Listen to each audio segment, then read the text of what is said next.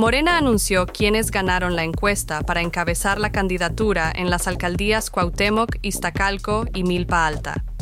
En la alcaldía Cuauhtémoc será Katy Monreal Pérez, hija del senador Ricardo Monreal.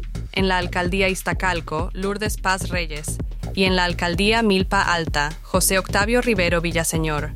El presidente del Comité Ejecutivo Nacional de Morena, Mario Delgado Carrillo, el presidente de Morena, Ciudad de México, Sebastián Ramírez Mendoza, y la secretaria general del CEN de Morena, Citlali Hernández Mora, anunciaron la designación de los perfiles que representarán a Morena, PT y Partido Verde en la elección del próximo 2 de junio. Más información en.